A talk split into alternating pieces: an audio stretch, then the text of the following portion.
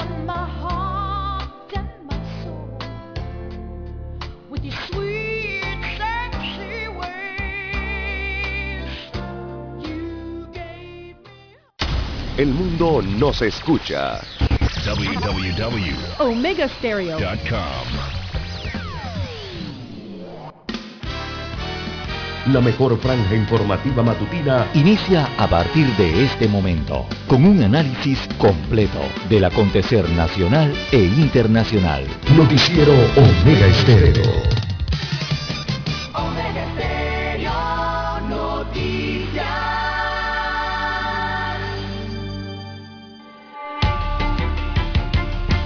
A continuación, los titulares, con los hechos que son noticias hoy.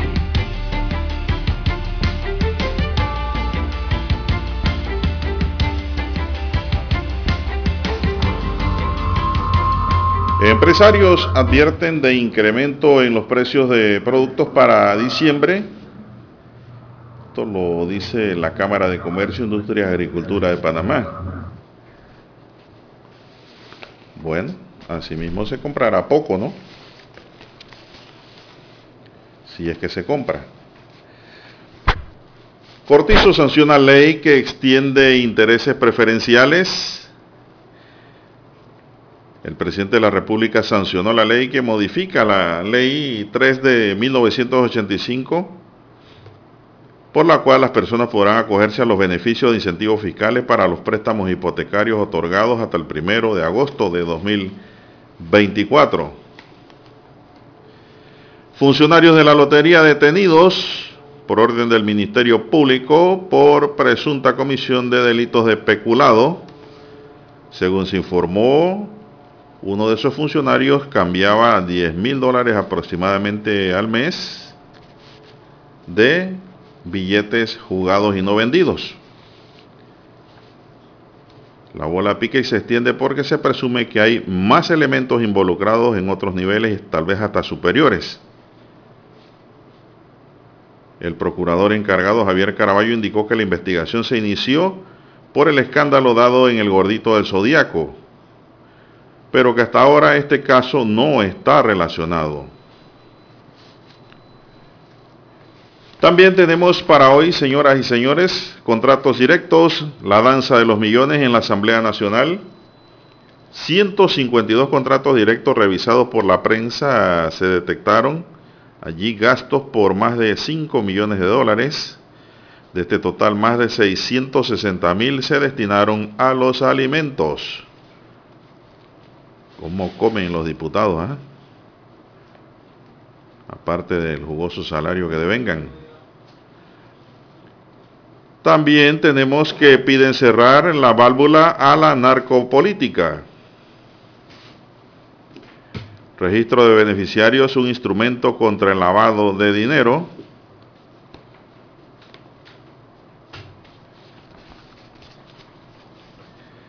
Ingenieros de Estados Unidos diseñarán concepto hídrico.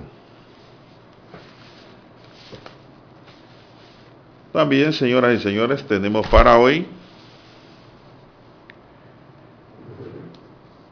un degenerado mantenía una esclava sexual y era adolescente. Ella había sido reportada como desaparecida. Ya están a buen recaudo. Familiares de Agustín Lara claman justicia por la muerte de esta persona acribillada por sicarios. Durham se disculpa como director de la Policía Nacional con un futbolista que fue detenido tal y cual lo manifestó ayer Omeguesterio a primera hora en este noticiero. Y resulta ser que se equivocaron. También tenemos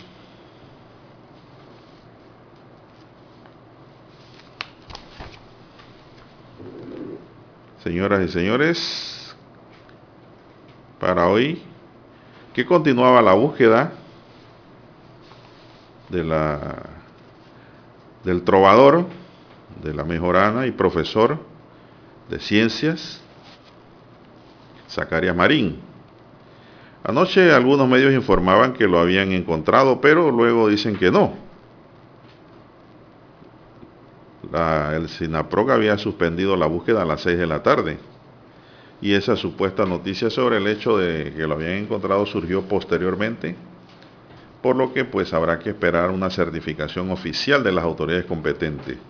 Lo otro salió en redes sociales, pero las redes mienten también. Hay muchos fake news. Por eso es que digo que los que certificamos somos los medios. Televisión, radio y prensa escrita. Usted puede leer lo que usted quiera en las redes, pero usted tiene que esperar la certificación oficial de los medios de comunicación convencionales, que son los que le pueden decir si es cierto o es falso.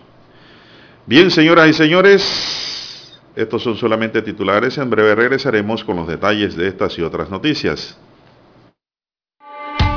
Estos fueron nuestros titulares de hoy. En breve regresamos. 7.30 AM. Infoanálisis, con entrevistas y análisis con los personajes que son noticia. La mejor franja informativa matutina está en los 107.3 FM de Omega Estéreo, cadena nacional. Omega Stereo tiene una nueva app. Descárgala en Play Store y App Store totalmente gratis. Escucha Omega Stereo las 24 horas donde estés con nuestra nueva app.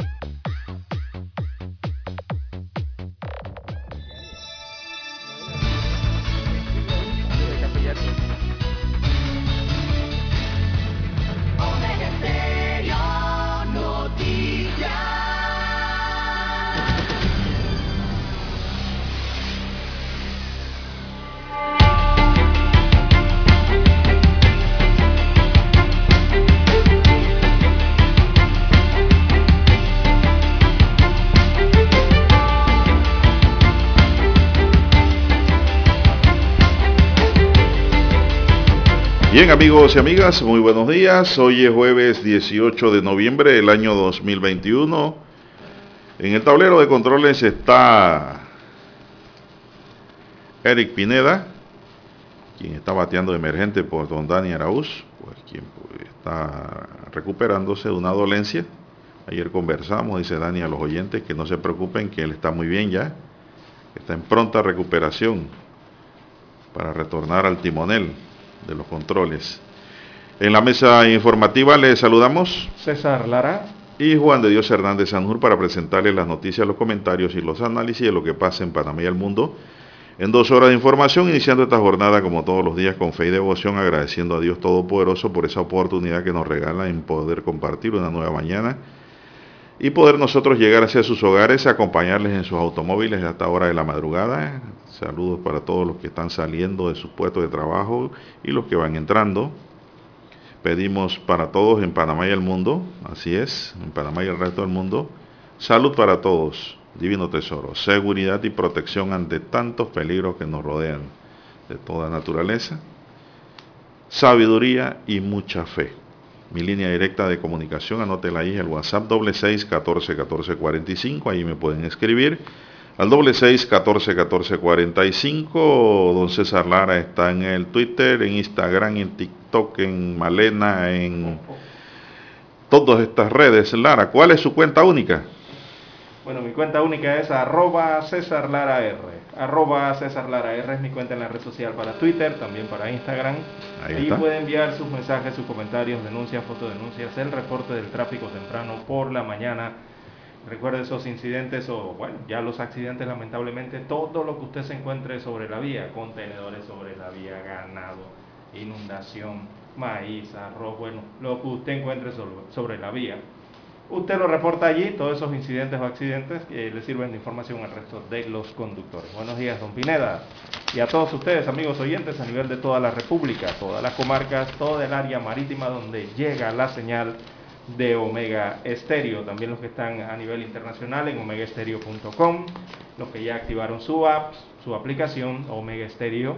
Allí si no la tiene, búsquela en Android o iOS para su dispositivo móvil o celular. Y también los que nos sintonizan en el canal 856, ¿sí? El 856 de Tigo Televisión pagada a nivel nacional. Omega Estéreo llega a su televisor.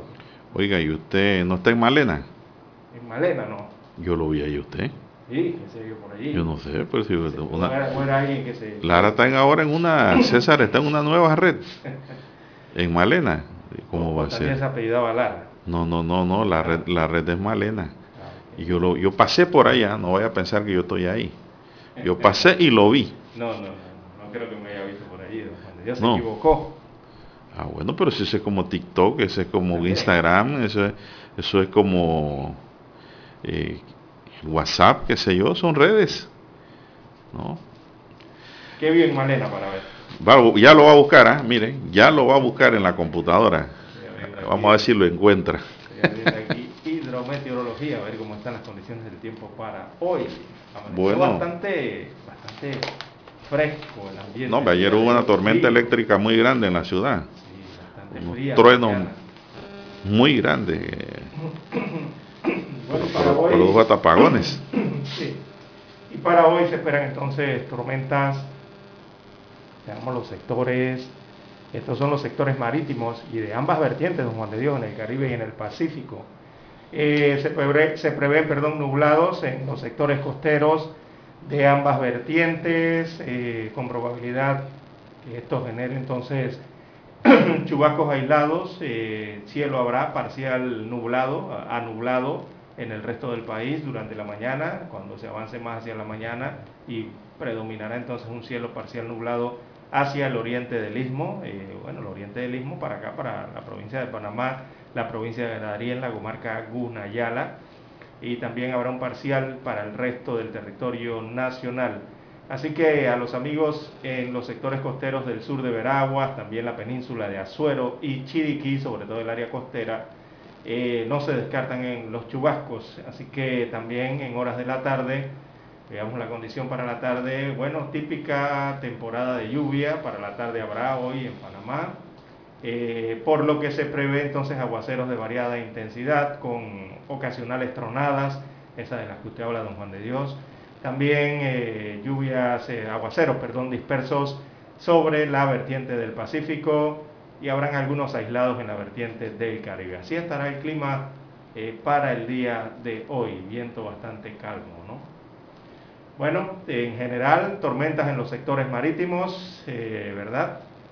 Del Pacífico y del Caribe. Así estará el día de hoy en cuanto al tiempo.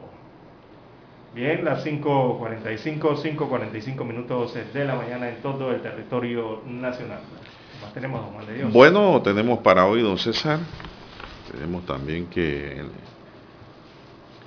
esto ya sí, es de la Fiscalía, el Ministerio Público sigue dando respuesta a las preguntas y a las investigaciones que inician por denuncias, por noticias crímenes. Y es que tras nueve meses de investigación, la Fiscalía Anticorrupción aprendió ayer a tres funcionarios de la Lotería Nacional de Beneficencia y a un particular vinculado a supuestas irregularidades en el cobro de billetes y chances. De los tres servidores públicos aprendidos, uno había ocupado el cargo de directora regional de la lotería en la provincia de Panamá. Otro se desempeñó como director de operaciones de la Lotería Nacional. Y el tercero laboraba en la dirección de entrega de chances y billetes. La fiscalía lo señala por la posible comisión del delito peculado doloso. Al momento de su aprehensión todavía laboraban en la lotería, pero en otros puestos. Dentro de las pesquisas a cargo de la fiscal Ixel Q se han, se han recogido elementos que apuntan a que los funcionarios, valiéndose de sus posiciones en la lotería, se apropiaban de los chances y billetes, esperaban que jugara el sorteo y luego el que salía premiado lo mandaban a cambiar a través de un tercero, que es el particular, me supongo, ¿no? Esperaban que regresaran los chances y billetes en la devolución. En la devolución. En la devolución y después entonces antes del sorteo. Aún no se sabe el monto que se habrían robado, pero hay que considerar que la lotería juega dos veces por semana. ¿Cómo no? Además, el Ministerio Público ordenó la aprehensión de otras dos personas relacionadas a los hechos.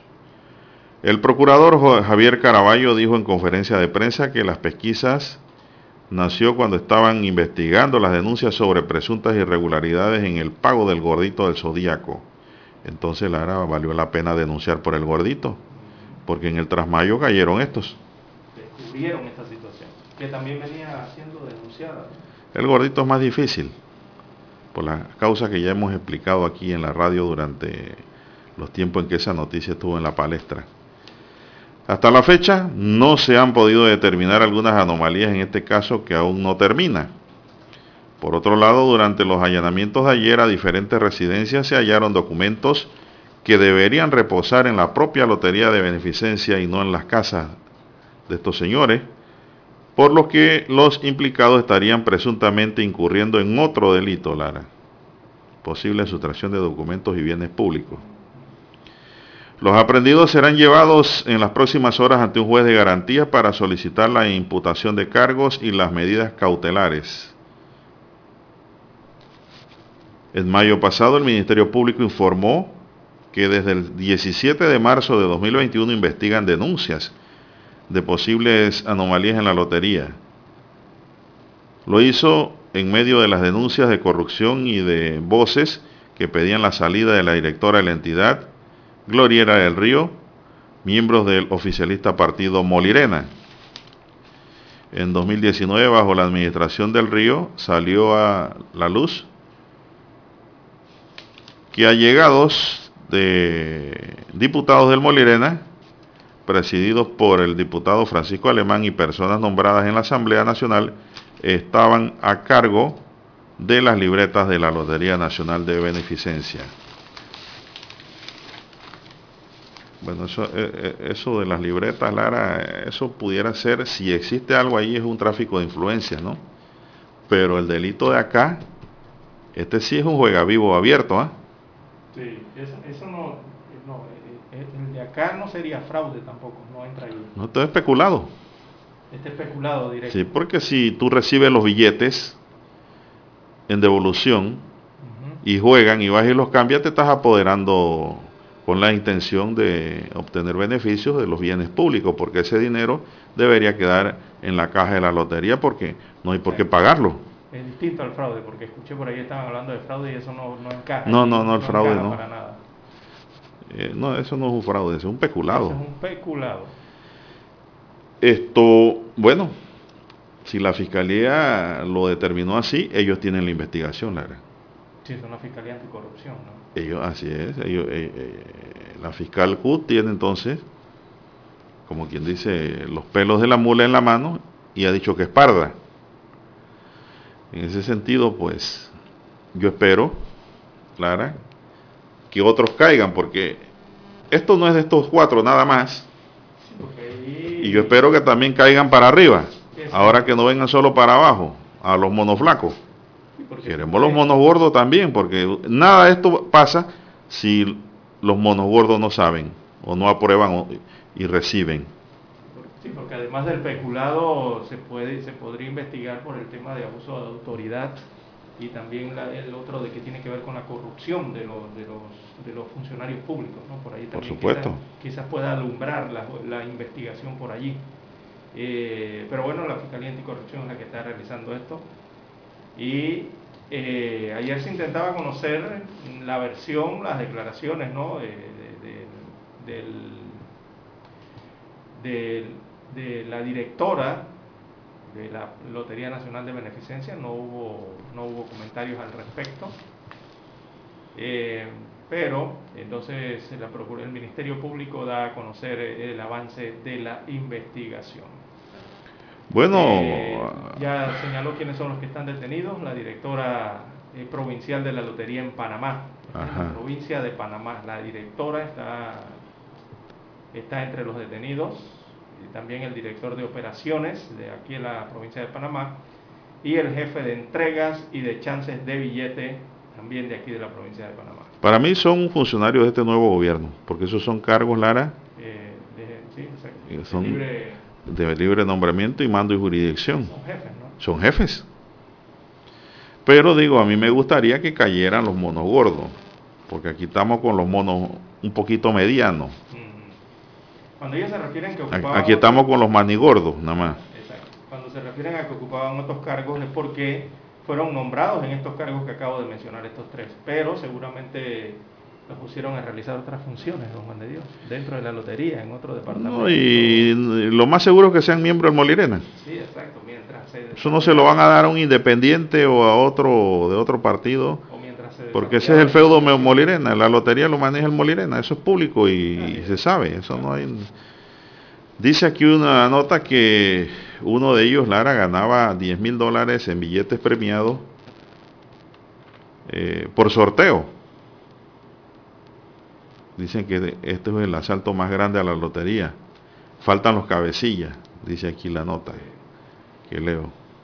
Y, don Juan de Dios, eh, esto es cuando se denuncia, eh, cuando se denuncia de forma correcta. Eh, por ejemplo, esta denuncia surgió realmente, surgió en las redes sociales, don Juan de Dios. Yo recuerdo, esta denuncia partió de las redes sociales sobre esta supuesta red que se encargaba de extraer esos chances y los billetes premiados de esta entidad pública. Eh, luego los medios, claro, se dieron seguimiento a la investigación, eh, investigaron que de qué se estaba... No, y hubo denuncias. Hubo denuncias hasta de diputados del propio Molirena y miembros de Molirena que no están de acuerdo con la eh, administración del partido en este momento. Exacto. Y todo eso se vertió desde un inicio eh, a través de las redes sociales. Eh, recordemos después que jugó ese gordito del 30 Zodíaco, el, gordito de abril, del gordito del Zodíaco, ¿no? que premiaba ese millón de dólares allí. Comenzaron a circular todas esas. No, y ahora con esto que ha encontrado el fiscal Caraballo, ahora sí, Lara, yo tengo dudas de que se hayan ganado el gordito de verdad seguidamente. ¿eh? Seguidamente, exactamente. Eso, eso nos ha puesto a pensar a todos ya. Sí, porque eso atiza las dudas, ¿no? Ahora todo eso atiza las dudas y, van a crecer las críticas, como ya ocurrió entre la opinión pública eh, en aquel primer momento, ¿no? Para el mes de abril. Y eh, bueno, ahora queremos esclarecimiento sobre ese tema. no, ya dijo, dijo el fiscal que por ahora eh, lo del gordito no ha dado resultados, pero se encontraron esto en el camino. Esto, pero a mí digo, quien coge lo poco coge lo más, Lara. Mm, ah, ¿Cómo no? ¿Cómo no? Un millón de dólares, Lara. ¿Sabe cuántas veces, cuántos sorteos tendrían que pasar para ellos llegar a un millón? Varios. Y mejor es agarrarlo un solo golpe. Sí, porque ya extrañaba eso seguidamente. Ya yo estoy dudando. Ahora, ahora sí, ahora sí me sembraron la duda. Yo dudaba en un principio, y lo dije aquí. Yo no creo que eso esté pasando, pero ahora con este resultado de que hay fraude, bueno, fraude desde el punto de vista Lara genérico, pues desde el punto de vista del español de que no desde el punto de vista legal de tipificación del hecho, sí constituye tal vez un fraude porque engañan, es el engaño, ¿no? Sí, el procedimiento. A la población, pero, pero el delito es de peculado. Sí, exacto. Y cuidado que hay una asociación ilícita ahí, y pareciera que eso apunta hacia allá, hacia la asociación ilícita, que es otro delito. Si han detenido a estas personas es porque han encontrado o han descubierto las investigaciones que en el procedimiento establecido para el tema de los premios, o sea, cómo se entregan los premios o, cómo se procesa todo eso, eh, algo tienen que haber encontrado, don Juan de Dios. Claro. Eh, que no es transparente. Y que no es una investigación fácil tampoco. Bueno, aquí el que habla se salva. Si estos ahora que están presos hablan, hablan, se salvan también desde el punto de vista que no le va a caer todo el peso de la ley a ellos. Van a distribuir la carga y van a minorar sus penas y van a salir antes de lo previsto si son encontrados culpables y son condenados. Eso tenemos que estar claros. Bueno, vamos a ver qué pasa en las próximas horas con esta investigación. Hoy se espera esa audiencia. Ahora mismo ellos están detenidos. Ellos están detenidos en este momento por orden de la fiscalía. La policía inmediatamente llegó a los despachos a buscarlos. A buscarlos. Se los llevaron. El funcionario público o el funcionario, si le quieren llamar así solamente, está para servir. El nombre correcto es servidor público. Porque es un servidor público. Exacto, la vocación de servidor público significa vocación de servicio por la sociedad, por los demás. Ese es el significado real, en donde están dispuestos a sacrificarse por la sociedad. Y aquí lo que vemos es todo lo contrario. Se aprovechaban de sus cargos. Aquí hacen las cosas antónimamente. Todo invertido. Eso no puede ser. Eso no puede ser. de cargo, evidentemente. Eso no es así. Si usted quiere enriquecerse, métase a la empresa privada, abra su negocio, emprenda, legalmente, legalmente, repito la palabra, y empiece a ahorrar, a invertir, a crear, y usted será rico o millonario en algún momento. Y si no lo es, va a vivir cómodamente. Bueno, y, parte de la investigación, eh, según fuentes, eh, fueron hilando en las denuncias también, y es que descubrieron que los premios, ¿verdad? De los sorteos que a través de esta metodología eh, cobraban estas personas, estas personas o los ganadores se iban a celebrar a los resorts Claro. Uh, eso era La buena suerte que habían tenido en la lotería. eso era y por ahí fueron fiesta, Lara. Y los encontraron. Puro whisky eh. tomaban. Puro, el, el whisky es fino, pero es dañino también para que sepan. ¿eh? Pero digo, siempre cuando uno dice que tomaban lo mejor, uno se refiere a los whisky más caros. A lo mejor, ¿no? Y lo que no es nuestro, hagámoslo fiesta. Muy bien por el fiscal Caraballo y la fiscal Lu, que adelantó la investigación. Nosotros aquí, Lara, los apoyamos desde el punto de vista de que no estamos de acuerdo con los delincuentes y los delitos. Así es, hay que apoyar a, hacer las cosas bien. Con la advertencia de que hay que respetar la presunción de inocencia. Si alguno de ellos está mal aprendido, Lara, o lo han involucrado injustamente, tampoco estamos de acuerdo en que vaya a la cárcel a alguien injustamente. Eso no puede ser tampoco. Esperamos que las investigaciones hayan caminado por un camino correcto. Nosotros aquí no tenemos las carpetillas o carpetas para tener un juicio previo de lo que está ocurriendo. Pero nos estamos orientando por lo que se ha publicado en los medios de comunicación convencionales. No por redes, ¿eh? Sí, porque la fiscalía dijo... Los redes, las redes dan es aviso de algo. Las fiscalías anunciaron que recabaron evidencias, así que estamos creyendo en eso. Sí, claro, y no van, no van a detener a alguien por aprender. Hay, hay, vinculación y hay eh, elementos de pruebas que tiene la fiscalía que lo vincula. Bien, vamos a hacer una pausa. Vamos a hacer la pausa, Eric, para regresar con más del acontecer nacional. Noticiero Omega Estéreo. La mejor franja informativa matutina está en los 107.3 FM de Omega Estéreo. 5.30 AM. Noticiero Omega Estéreo. Presenta los hechos nacionales e internacionales más relevantes del día. 7.30 AM. Infoanálisis. Con entrevistas y análisis con los personajes que son noticia. De 8 y 30 a 9 y 30 de la mañana. Sin rodeos con Álvaro Alvarado, de lunes a viernes, por Omega Estéreo.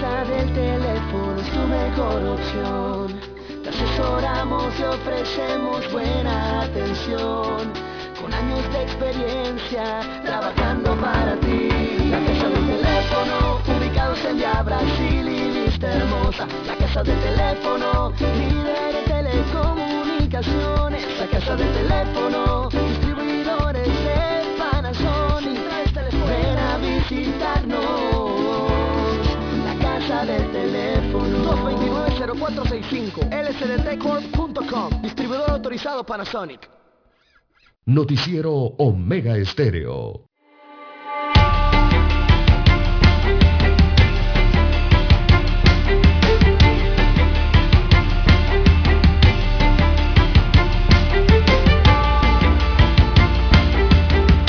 Bien, avanzamos. ¿Qué hora tenemos ya, don César? Bien, las 6, 6, 6, 6 minutos de la mañana en todo el territorio nacional. Bueno, don César, y ayer circuló una noticia de la desaparición de un trovador, un folclorista, el profesor Zacarías Marín. Eh, ayer hallaron su auto y pertenencias a orilla del río Chico, en Natá. Natá de Coclé pero este mantiene en paradero desconocido. Así se encuentra oficialmente el trovador de décimas. En la tarde se encontró su vehículo, las llaves, zapatos, gorra y mascarilla en las orillas del río Chico en Natá, dando la impresión como que se había tirado a nadar, a qué sé yo, a bañarse. Pero eso es algo inusual. Yo le pregunté a personas conocidas que lo conocen si él acostumbraba a ir a bañarse ese río. Dice que no. Él, residía en el Roble de Agua Dulce. Él es veragüense, pero está radicado en Coclé. Y digo está radicado porque a pesar de que ayer algunas redes empezaron a decir que lo habían encontrado, dice ahogado, nada de eso todavía es cierto, no hay nada en concreto. Nada está confirmado porque el SINAPROC suspendió la búsqueda a las 6 de la tarde. Hoy, temprano a las 7 de la mañana arrancan. Cuidado que lo hacen antes. Exacto, porque como no, han encontrado el cuerpo, ¿no? ni, lo han encontrado, no estaba dentro del automóvil. Eh, entonces eh, las autoridades eh, de protección civil y de socorro iniciaron las víctimas, perdón, iniciaron la búsqueda en las aguas del río Chico, allí en Natá. Eh, hoy evidentemente van a continuar con estas eh, búsquedas, ya que ubicaron los zapatos, las medias, las llaves del auto, una gorra y la mascarilla también a orillas del río. Eh, recordemos que él es de La Mata, él, es el denominado poeta de La Mata, usted señala, y es docente del Colegio Mariano Prado. Exacto, profesor de ciencias naturales. Exacto. Eh, pero reside entonces en el roble de agua dulce, ¿no? Y, es un hombre que ha sacado varias producciones eh, de, décimas. Hay unas que se llaman décimas de mi tierra o de la tierra, creo que son. Eh, interesantes interpretaciones allí, ¿no? Y letras de Zacarías Marín. bueno, muchas son las conjeturas que hay hasta el momento. Hay que esperar a que encuentren a la persona o su cuerpo, saber dónde está eh, se habla de que este trovador y profesor de 52 años, eh, algunos medios hablan, aparentemente se podría haber sido un suicidio, o sea, es el la Vida, es lo que temen muchos, eh, pero hay que esperar, hay que esperar a encontrar, a encontrarlo. Así es.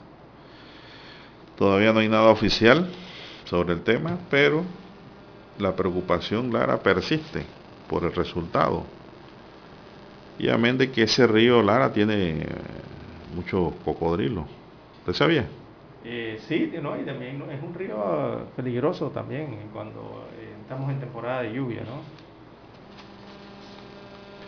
Así es, bueno, esperemos el desarrollo de las noticias oficiales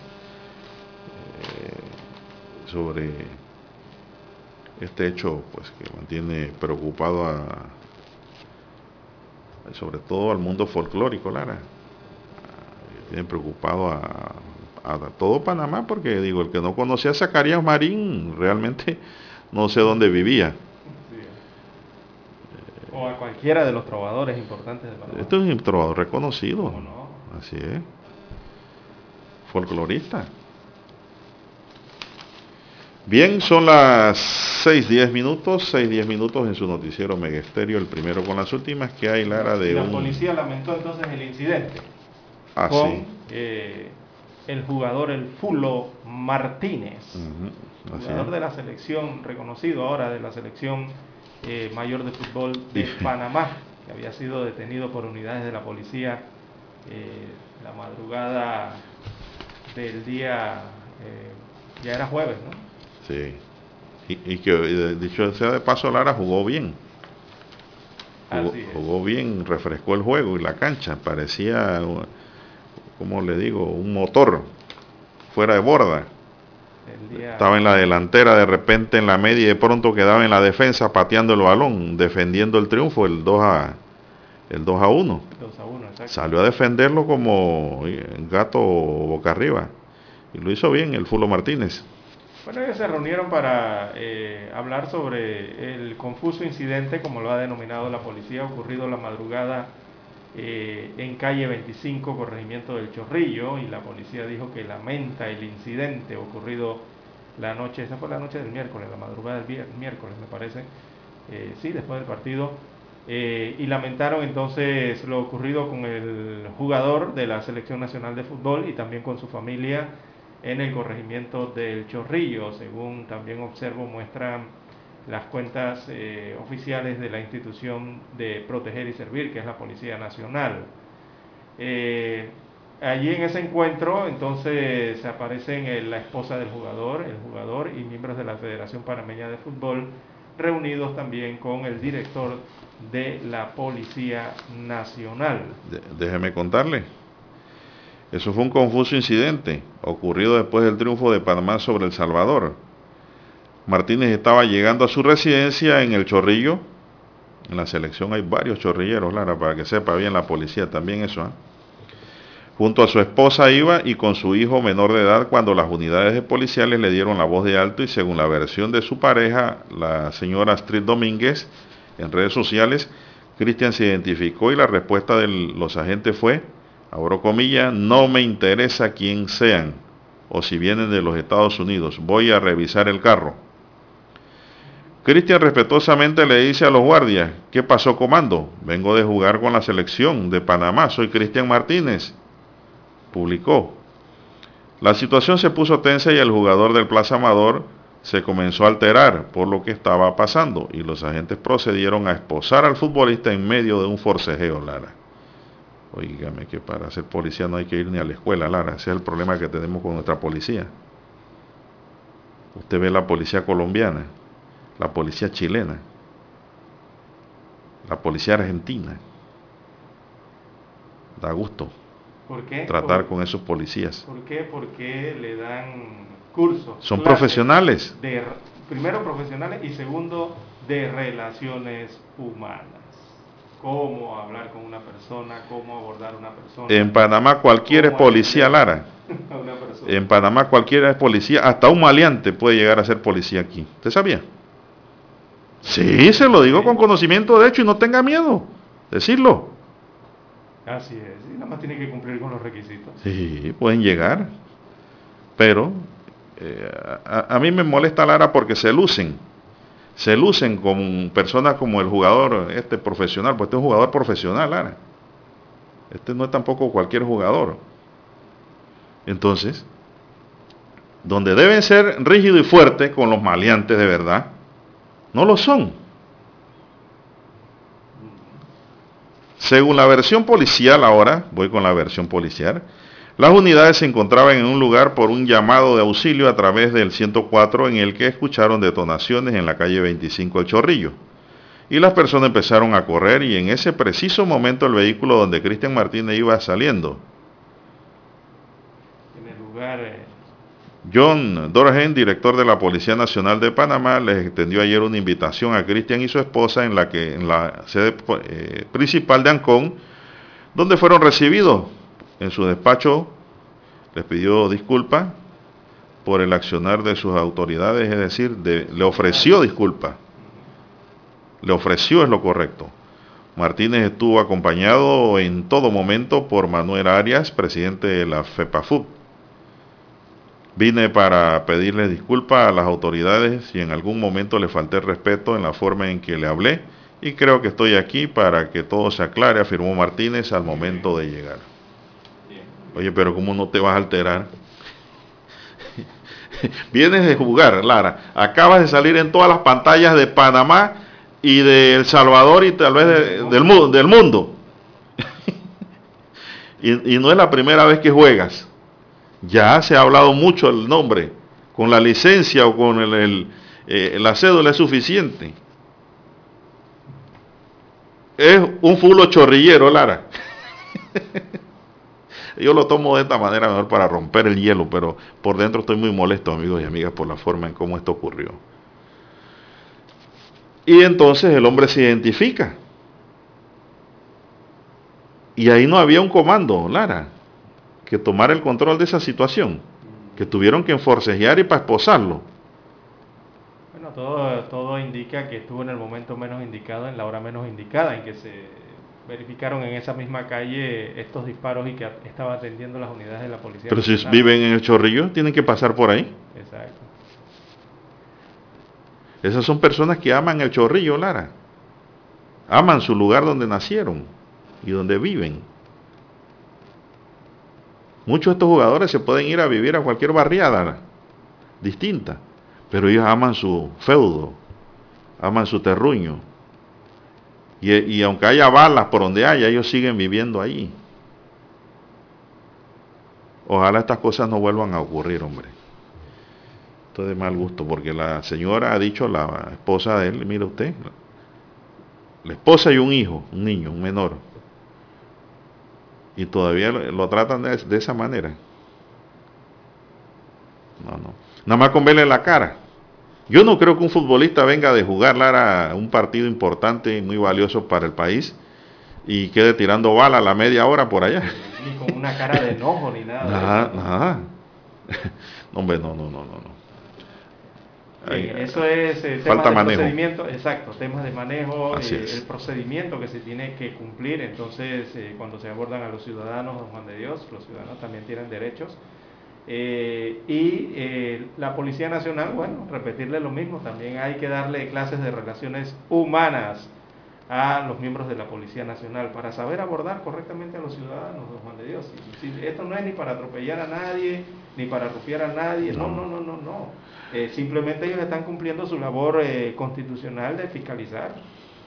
Ya, en un momento de fiscalización en cualquier punto de la República de Panamá, presénteme su cédula, señor, mire, está ocurriendo esto, eh, podríamos verificar lo, a usted o, a su vehículo, todo dependiendo del procedimiento, ¿no? Así es, cuando uno pasa un retén, Clara, por todos lados, y uno baja el vidrio, a veces ni te piden la licencia, te ven la cara y tu cara es tu licencia. Y entonces lo único que te dicen, eh, va solo, puede bajar el vidrio de atrás, eso está bien, porque la persona puede ir secuestrada. Y el secuestrador puede ir atrás. Y eso se llama colaborar con eso está bien. la autoridad. Uno baja el vidrio de atrás cuando es vidrio oscuro y todo normal. O ábrame el maletero, como no, yo le voy a abrir el maletero. Bájese, bájese. Yo me bajo, claro, yo permítame, me voy a bajar, ya. Todo normal. ¿Qué problema? Esos son procedimientos, Lara, que realmente uno no quisiera que ocurrieran, pero en, la desgracia que estamos entrando en este país con la criminalidad, que cada día estamos peor y no desarrollan aquí una política criminal definida de cómo debemos actuar y hacer, partiendo del gobierno hacia abajo como base central de cabeza y dirección del Estado, pues, ¿qué podemos hacer? Yo no me pongo a pelear derechos constitucionales con la Guardia Lara, con la policía en la calle. No, hombre, no, no, no, no, no. revíseme el quiero el eso sí, no me esté metiendo la mano en el maletero. Uno colabora, pero... Eh, Yo le voy a abrir el maletero, pero no me meta la mano ni me toque la gallina que llevo ahí atrás, ni nada, nada por el estilo. ¿eh? Ahí llevo unas gallinas, qué sé yo, ¿no? Pero, así es. Bien, son las 6.20 minutos, don Eric. Una pausa y regresamos.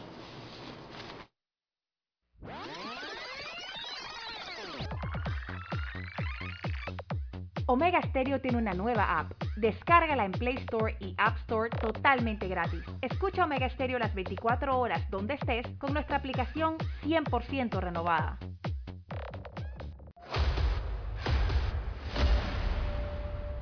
Desde los estudios de Omega Estéreo, establecemos contacto vía satélite con la voz de América. Desde Washington, presentamos el reportaje internacional.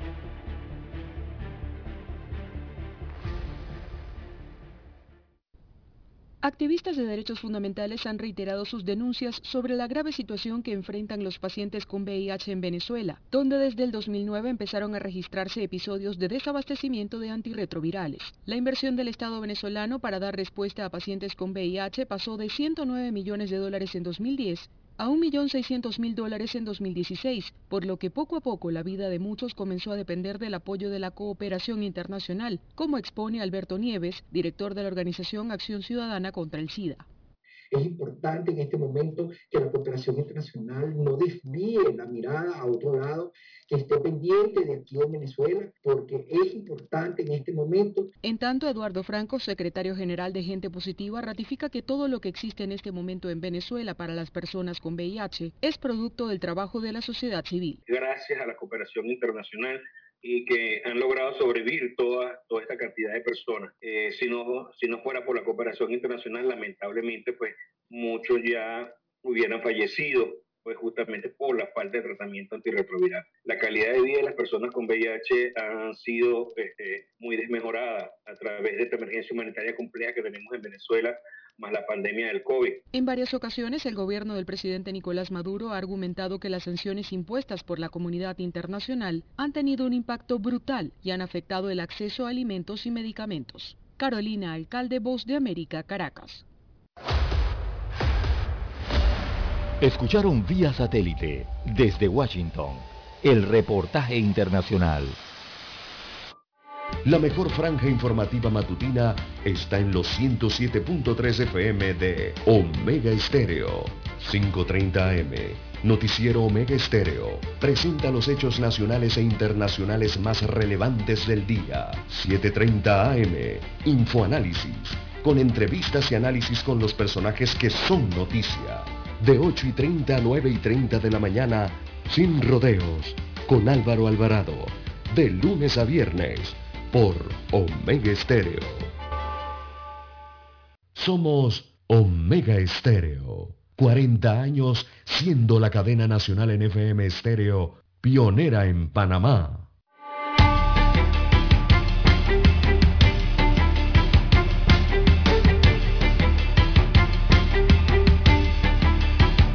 Bien, don César, ¿qué hora nos marca el reloj?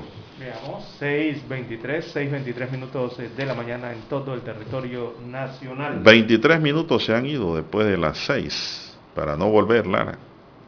El tiempo que se va no vuelve. Plátano maduro no vuelve a verde, dice el tema musical de la charanga. ¿Usted sabe bailar charanga? No, no, no, Pero Eri sí.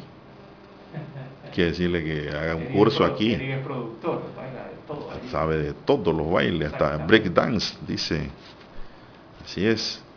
Viendo Juan de Dios, las fichas de la Caja del Seguro Social retoman validez mensual desde el mes, desde este mes, desde el mes de noviembre. para que los asegurados y los ciudadanos tengan conocimiento. Esto ya fue anunciado que las fichas retomarán su validez mensual a partir de este mes, según eh, divulga entonces un comunicado de la Caja del Seguro Social. Eh, recordemos que durante la pandemia veníamos con la validez de una ficha de hace como sí, hombre, casi 20 meses. Yo creo que es una de las cosas que ha hecho mejor la Caja de Seguro Social y que ayudó mucho y a, la población, Clara, y sobre todo a la gente de contrato suspendido.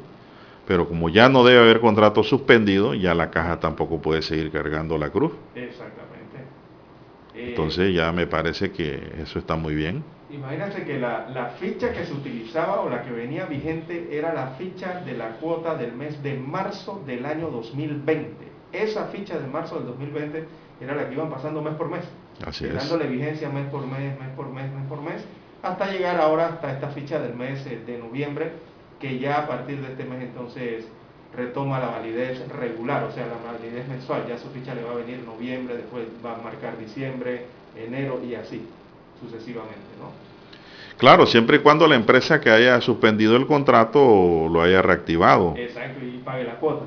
Exacto, y pague la cuota, claro. reporte mensualmente, ¿no? Así es, y si termina la relación laboral, llega una última cuota y tienen que notificar a la caja también de que esa relación ha terminado, para que no le crean morosidad al empleador entonces. Así es. Y después lo llamen a una fiscalía por el no pago de la cuota obrero patronal y le abran un proceso penal, porque eso ha ocurrido y sigue ocurriendo. Son las 6.26 minutos. Bueno, ya saben, ya se acabó allí la oportunidad que la caja le había dado a mucha gente en Panamá de poder beneficiarse de los servicios de la institución. Bueno, menor desaparecida era explotada sexualmente. ¿Usted tiene esa nota ya, Lara? Una adolescente de 17 años que estaba reportada como desaparecida fue encontrada dentro de una vivienda con un adulto que supuestamente la explotaba sexualmente.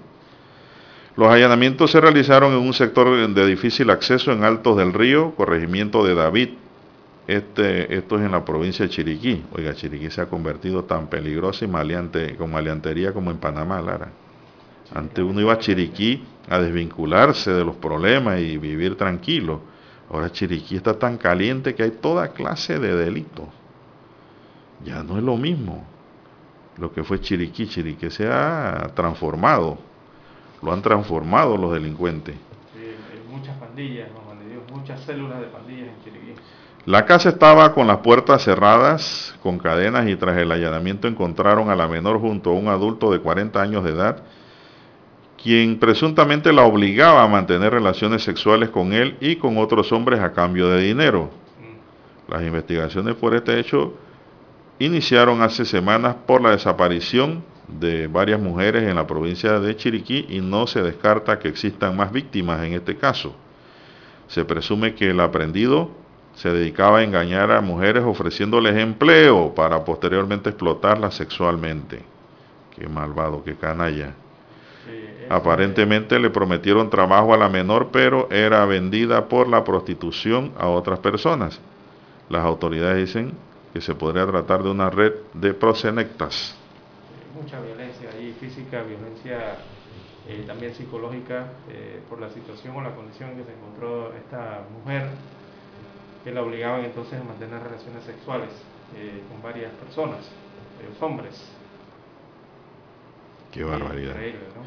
¿no? y hay varios delitos. Uf, no crea que este va a salir fácil, ¿eh? Pero fue rescatada, que es Sí, fue rescatada. Ahora está, me imagino, bajo algún tratamiento psicológico por esto.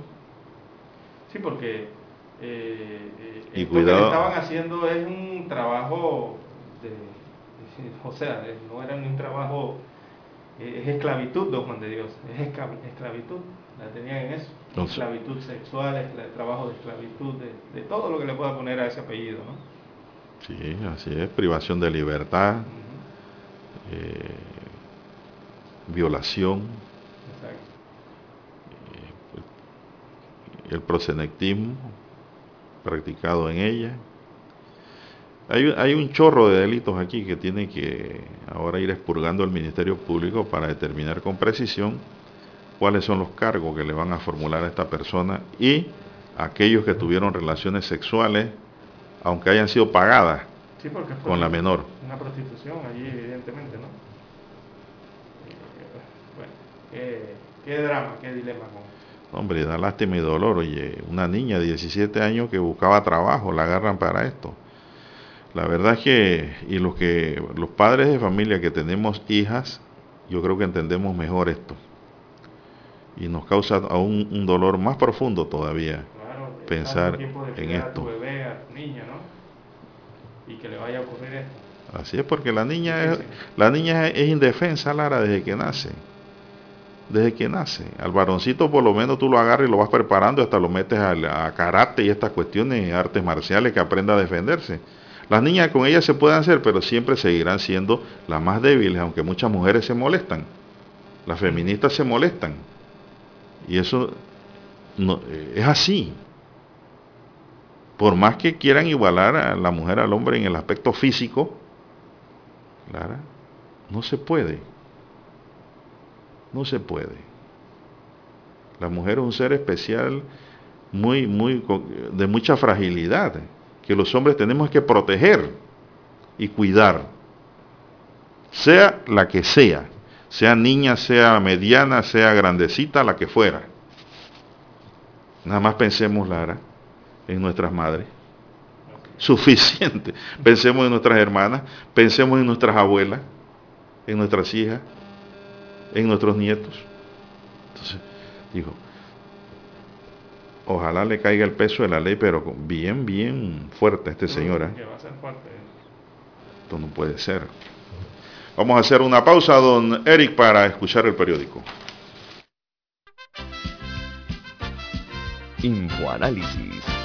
De lunes a viernes, de 7 y 30 a 8 y 30 de la mañana por los 107.3 FM de Omega Estéreo. Con Guillermo Antonio Adames, Rubén Darío Murgas y Milton Enríquez. Infoanálisis. El programa para gente inteligente como usted.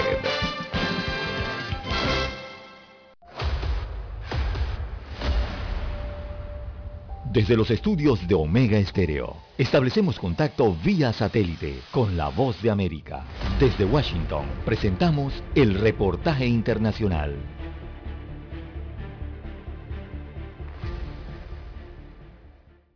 El Departamento de Estado de Estados Unidos reportó a comienzos de semana que una prueba de armas antisatélites realizada por Rusia contra uno de sus propios objetivos ha generado escombros que son un riesgo para los astronautas que se encuentran en la Estación Espacial Internacional, además de arriesgar otras actividades en el espacio. El portavoz del Departamento de Estado de Estados Unidos, Ned Price, hizo sonar la alarma llamando a la prueba imprudente y un riesgo para la Estación Espacial Internacional donde están a bordo astronautas y cosmonautas en conferencia de prensa dijo que el comportamiento peligroso e irresponsable de Rusia pone en peligro la sostenibilidad a largo plazo del espacio y demuestra claramente que las afirmaciones de Rusia de oponerse a la militarización del espacio son falsas e hipócritas. Rusia lanzó el lunes una prueba de armas antisatélite contra uno de sus propios satélites, creando más de mil piezas de escombros. La agencia espacial rusa dijo en un mensaje publicado en Twitter que la estación estaba en zona verde. Por su parte, Bill Nelson, jefe de la NASA, dijo que la agencia espacial continuará monitoreando los escombros en los próximos días y a la tripulación de la estación espacial,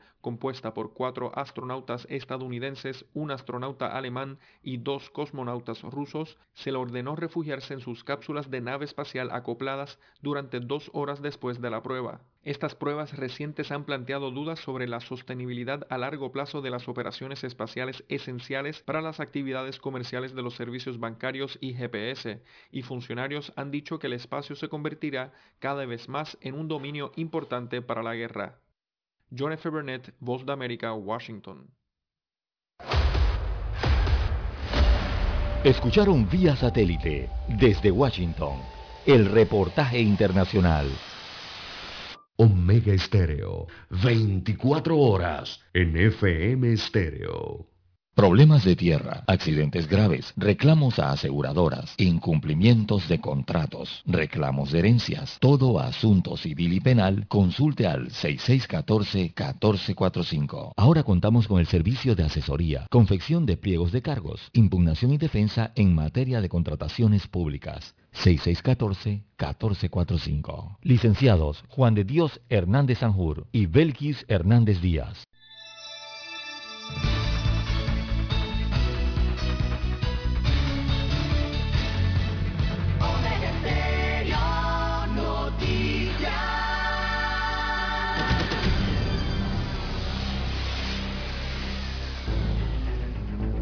Las noticias impresas en tinta sobre papel. Con ustedes.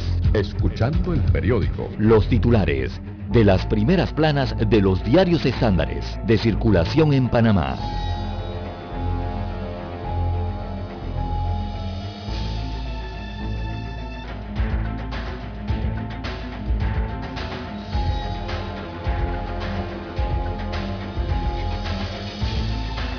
Prensa para hoy nos dice lo siguiente. Contratos directos, la danza de millones en la Asamblea Nacional.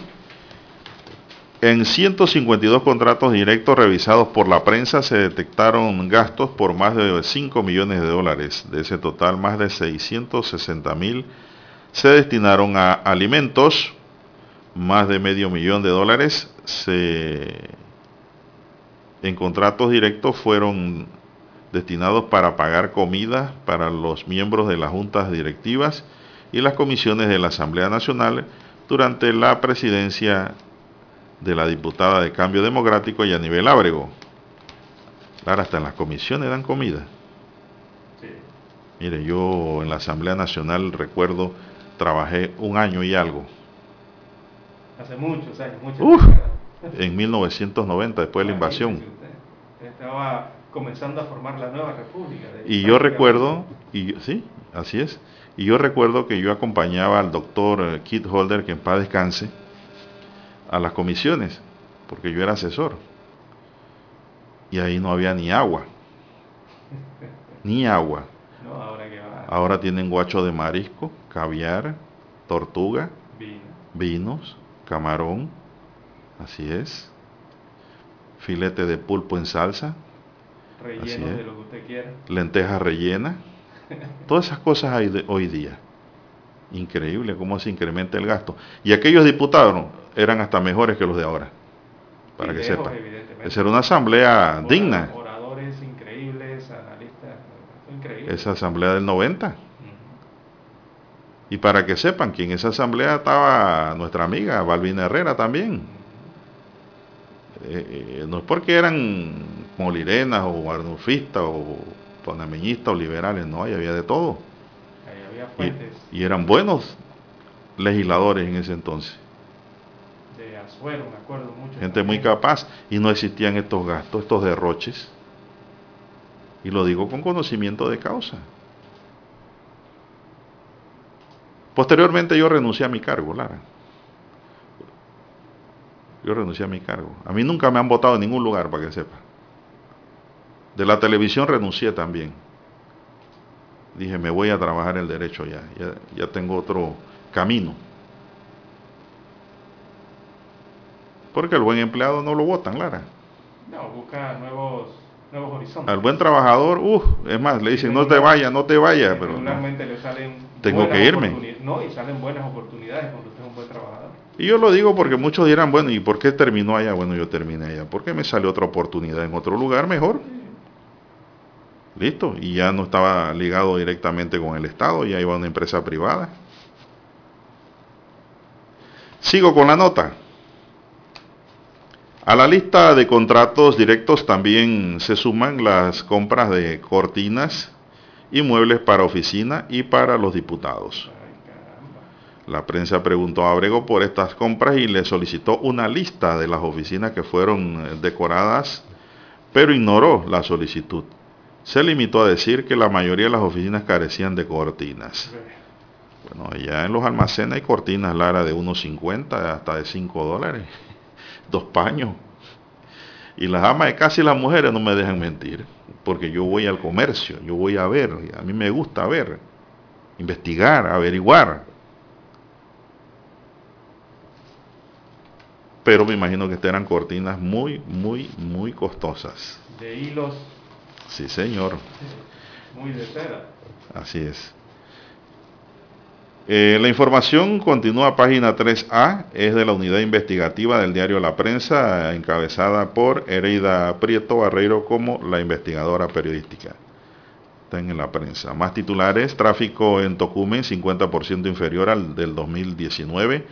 Entre enero y octubre el aeropuerto de Tocumen manejó un flujo de 6.8 millones de pasajeros mientras que en el mismo periodo de 2019 la cifra fue de 13.7 millones. Ministerio Público detuvo a cuatro personas por escándalos en la lotería. El Ministerio Público investiga a seis personas por supuestas anomalías en el cambio de chances y billetes de la Lotería Nacional de Beneficencia. Ayer cuatro personas fueron aprendidas tres de ellas funcionarios de la entidad acusados de peculado. Piden cerrar la válvula a la narcopolítica. Líderes políticos reconocieron que la Asamblea Nacional no ha jugado su rol para crear leyes que saquen el crimen organizado del sistema político del país. Para la ex procuradora, exdiputada y ex candidata presidencial Ana Matilde Gómez, la Asamblea no escapa de la crisis sistemática que atraviesa el Estado. A su juicio, la intromisión del crimen organizado es el resultado de la mercantilización o mercantilación. Oiga, la palabrita es que esta mascarilla no me deja hablar, Lara. mercantilización mercantilización, oiga, ¿qué está pasando? Voy a quitarme la mascarilla, pongo su permiso. Por la mercantilización, oiga la palabrita bonita esta, ¿eh?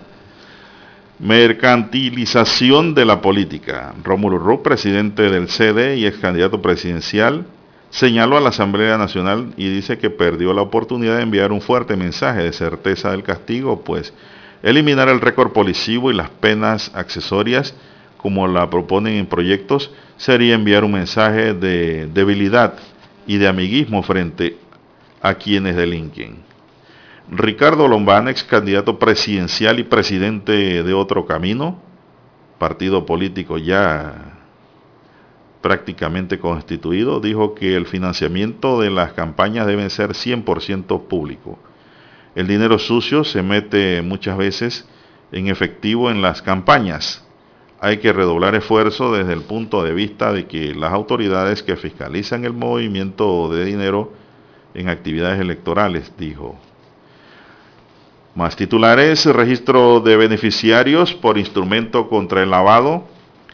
Expertos locales e internacionales sostuvieron ayer un foro sobre la importancia de crear registro de beneficiarios finales en la lucha contra el blanqueo y otros delitos Panamá aprobó una ley en 2020 para crear un registro, pero aún no se concreta.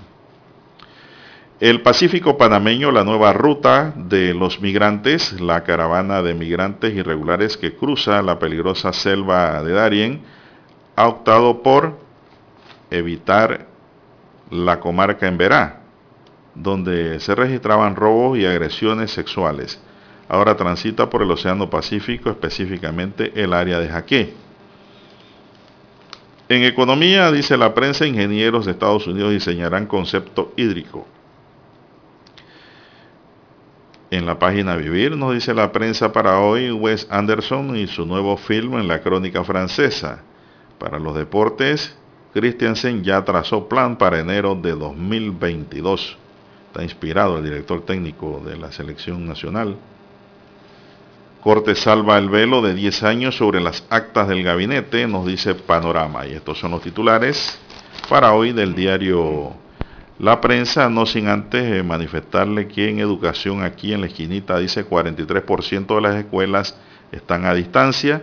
La agencia de Panamá del Fondo de las Naciones Unidas para la Infancia, UNICEF, plantea que es impostergable e importante que a la brevedad todos los centros educativos tengan planes concretos de retorno para lograr en el corto plazo la reapertura total. En el país el 43% de las escuelas todavía imparten la educación a distancia. Bien, vamos ahora con los titulares que nos tiene la primera plana del diario La Estrella de Panamá. Así es, don Juan de Dios, la decana de la prensa nacional tiene ocho titulares en su portada para la mañana de hoy, 18 de noviembre del 2021. El principal eh, destaca, empresarios advierten de incremento en los precios de productos para diciembre. Así que el presidente de la Cámara de Comercio, Industrias y Agricultura de Panamá, José Ramón Icaza, informó de un posible incremento de precios en época navideña de productos importados y fabricados en Panamá debido al aumento del flete del transporte marítimo y del costo de materias primas, insumos y energía, principalmente el combustible. Uf, don Juan de Dios, hoy es jueves. Hoy es jueves, ¿no? Sí.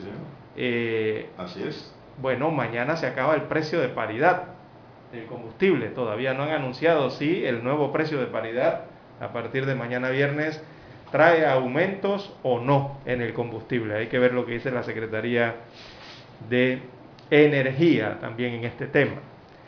También en otros títulos eh, de la Estrella de Panamá destacan hoy funcionarios de la lotería detenidos por delito de peculado. Esto es el tema de los billetes premiados. Tres funcionarios de la lotería y un particular fueron detenidos por cobrar billetes premiados de manera ilegal. El procurador encargado Javier Caraballo indicó que la investigación se inició a raíz del escándalo por el gordito del zodiaco, pero que no está relacionado, o sea, el tema del gordito del zodiaco. En el camino se encontraron esto otro. Eh, también para hoy titula La Estrella de Panamá, disidente cubano llega a España como turista. Eh, se trata de Junior García Aguilera, uno de los promotores de la manifestación convocada el pasado lunes en la isla de Cuba. Él llegó ayer a España y de acuerdo con las autoridades del país europeo, el cubano solicitó un visado al que el gobierno de la isla no se opuso. En otros títulos de la estrella para la mañana de hoy, Rufina Alfaro, símbolo de la participación femenina en la gesta. La historiadora y escritora Marisa Lazo eh, repasa los hechos de noviembre de 1821 e interpreta a Rufina Alfaro como el símbolo de la participación de las mujeres en el proceso que sí está documentado. Destaca hoy la página 5A en un reporte especial del diario La Estrella de Panamá. También Cortizo sanciona ley que extiende intereses preferenciales. Eh, la información destaca que el presidente constitucional de la República sancionó la ley que modifica la ley 3 de 1985 según la cual las personas podrían acogerse a los beneficios de incentivos fiscales para los préstamos hipotecarios otorgados hasta el primero de agosto del año 2024. Hasta allá llega la vigencia. También en la página de espectáculos, bueno, vemos lo del cine, la crónica francesa, una mirada del séptimo arte al periodismo y a Francia. Y también la danza contemporánea se toma el Teatro Nacional para la representación de la historia, un reportaje especial. La fotografía principal del diario La Estrella de Panamá. Eh, veamos, aparece un cuadro de Frida Kahlo. Eh, dice, autorretrato de Frida rompe récord de precio. Así que el autorretrato Diego y yo de la mexicana Frida Kahlo marcó un precio récord para la obra o para una obra de un artista latinoamericano en subasta al venderse en Nueva York por 35,8 millones de dólares. De Dios, ese es un cuadro para que usted tenga ahí en el centro de la sala. Sí, de 35.8 millones de dólares. No, ese cuadro no se puede tener ahí. si el delincuente sabe que eso vale, se meten para llevárselo. Así que el precio cuadruplicó cuatro veces más eh, el anterior eh, de la propia pintora, que fue de 8 millones de dólares. Imagínense usted el costo de este autorretrato de Frida que rompe el récord de precio en una subasta. Bien, amigos oyentes, el cuadro COVID-19, 475.166 casos confirmados a lo largo de la pandemia. También acumulados los fallecidos son 7.349, eh, las defunciones a lo largo de la pandemia. Vamos a lo ocurrido en las últimas 24 horas. Eh, destacan 238 nuevos casos, el diario La Estrella de Panamá, nuevos contagios 238 y los fallecidos ayer oficialmente uno fallecido según el diario La Estrella de Panamá. En cuanto a los recuperados, la cifra destaca 465.798 pacientes restablecidos o curados de esta enfermedad en el país. Bien, estos son los títulos que presenta en portada el diario La Estrella de Panamá y con ella concluimos la lectura de los principales titulares de los diarios estándares de circulación nacional. Hasta aquí, escuchando el periódico. Las noticias de primera plana, impresas en tinta sobre papel. 7.30 AM Infoanálisis, con entrevistas y análisis con los personajes que son noticia. La mejor franja informativa matutina está en los 107.3 FM de Omega Estéreo, cadena nacional. Para anunciarse en Omega Estéreo, marque el 269-2237. Con mucho gusto le brindaremos una atención profesional y personalizada Su publicidad en Omega Estéreo. La escucharán de costa a costa y frontera a frontera. Contáctenos 269-2237. Gracias.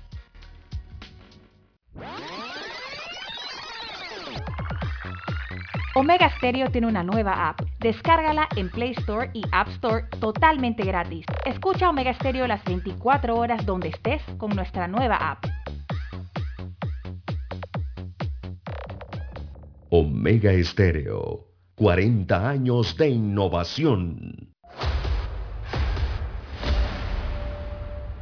Desde los estudios de Omega Estéreo, establecemos contacto vía satélite con la voz de América. Desde Washington, presentamos el reportaje internacional.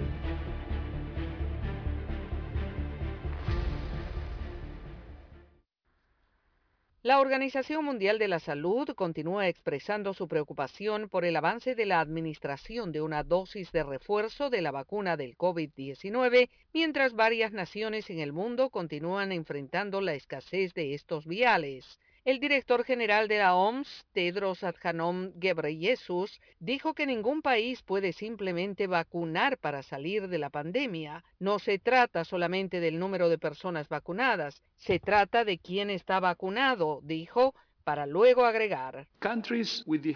Los países con la mayor cobertura de vacunas continúan almacenando más vacunas, mientras que los países de bajos ingresos continúan esperando.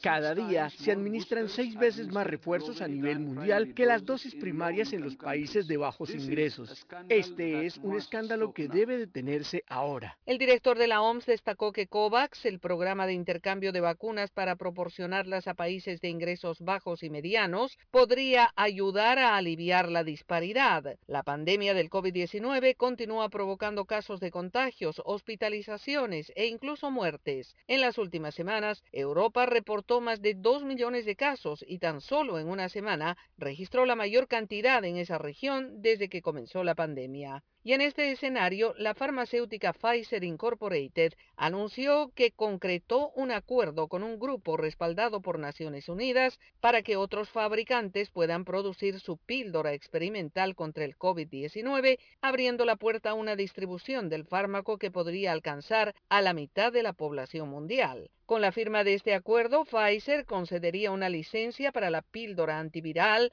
All Medicines Patent Pool, con sede en Ginebra, lo que a su vez permitiría a las empresas de medicamentos genéricos producir la píldora para su uso en 95 países, que suponen en torno al 53% de la población mundial.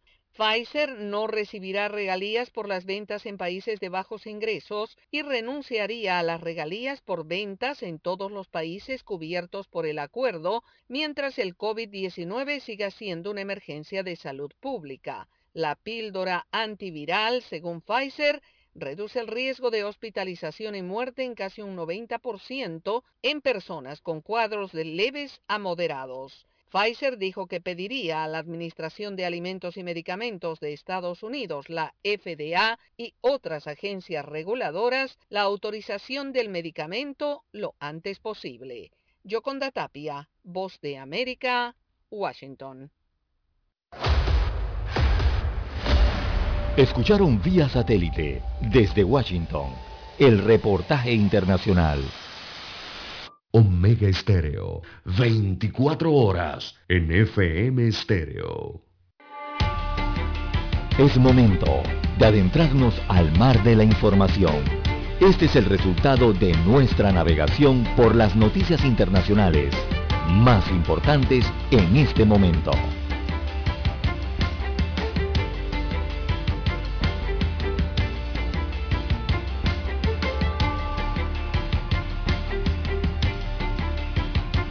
Bien, bien amigos y amigas, son las 6.54 minutos, avanza la mañana, aquí tenemos don César eh, del plano internacional en su navegación, que ha podido usted recabar mientras usted informa. ¿Qué hay? Bueno, yo le voy a decir que el presidente de Estados Unidos, Joe Biden, pidió a las autoridades que investiguen inmediatamente el comportamiento eventualmente ilegal de las compañías petroleras cuyos precios de la gasolina suben cuando sus costos bajan. Joe Biden dice que esto no tiene sentido y ha pedido a las autoridades que investiguen inmediatamente ese comportamiento, lógicamente que en los Estados Unidos, ¿no? Donde tiene su mando y su jurisdicción. Pero que sin lugar a dudas esto es, eh, se ha tomado, eh, se ha tomado, de, ¿cómo se puede decir? Lara, mire cómo me ha dejado el COVID a mí, se me olvidan las palabras. Se atomizan hacia América Latina. Serán secuelas del COVID, Lara. Cuidado. Sí. Y no se la trató. No, eso no, eso, eso, ¿qué va a tratar? Eso es el tiempo que te tiene que curar y echarle fósforo de nuevo, comer pescado, bastante mariscos. Son las 6.56 minutos, esto lo dijo Joe Biden, pues ayer en Estados Unidos, que le llama la atención de que no hay como especie de una explicación clara y que las compañías petroleras, pues a su modo de ver, pudieran estar incurriendo en ilegalidades. El presidente israelí Isaac Herzog habló ayer con su homólogo chino Jinping por primera vez en la historia de las relaciones entre ambos países y abordaron en particular el programa nuclear de Irán, indicó la presidencia israelí. En tanto, Estados Unidos añadió a Rusia en su lista negra de países preocupantes en materia de libertad religiosa. Estados Unidos sentencia a manifestantes, sentencian a 41 meses de prisión al chamán Jacob Chansley por el ataque contra el Congreso de Estados Unidos. Por otro lado, los talibanes exhortaron al Congreso de Estados Unidos a que libere los activos afganos congelados que necesitan su dinero para poder operar en Afganistán, es decir, el gobierno ¿no? del talibán. Porque uno piensa en el talibán y una vez piensa en grupos, Lara, grupos de la montaña, grupos insurgentes, ¿no? El talibán es el que está gobernando ahora. Y están pidiendo que le liberen sus fondos. Los precios del petróleo cayeron ayer a mínimos en dos semanas afectados por el fortalecimiento del dólar y temores del mercado al uso de reservas estratégicas por parte de Estados Unidos para bajar el precio de la gasolina. Así el barril de Brent del Mar del Norte para entrega en enero se dio 2,60% a 80,28 dólares. En tanto, en Nueva York, el West Texas Intermediate para diciembre perdió 2,97 a 78,36 dólares. Una inesperada caída de las reservas comerciales del crudo en Estados Unidos la semana pasada no alcanzó para sostener el mercado. Estos stocks bajaron sensiblemente la semana pasada, una sorpresa para los analistas que esperaban un incremento, según cifras publicadas el día miércoles por la Agencia Estadounidense de Información sobre Energía EIA. Bien, eso compagina entonces con lo que va a ocurrir en Panamá a partir de mañana viernes, porque los precios del combustible registrarán bajas desde este viernes en nuestro país. Eh, la Secretaría Nacional de Energía eh, informa entonces que luego de varios cambios de precios al alza, los precios del combustible registrarán bajas a partir de las 6 de la mañana de este viernes 19 de diciembre. Veamos los precios. En las provincias de Panamá y Colón, el litro de la gasolina de 95 octanos costará 96 centésimos, o sea que baja 3 centésimos por litro. Eh, el litro de la gasolina de 91 octanos tendrá un precio de 93 centésimos, o sea que baja 3 centésimos. Mientras que el litro del diésel costará 85 centésimos. Ese baja entonces 2 centésimos el litro. Estos precios estarán vigentes hasta el 3 de diciembre próximo, según destaca eh, el comunicado de la Secretaría de la Energía que es la que da los precios máximos de ventas eh, al consumidor en las estaciones de servicio de combustibles líquidos en la República de Panamá. Así estarán los precios, eh, don Juan de Dios. Bueno, son las 7 en punto de la mañana, vamos a Washington y regresamos con más del acontecer nacional. Adelante, Eric. Esta es la hora. 7 AM. 7 horas. Omega Estéreo, 40 años con usted en todo momento. El satélite indica que es momento de nuestra conexión. Desde Washington vía satélite y para Omega Estéreo de Panamá, buenos días América. Buenos días América, vía satélite desde Washington.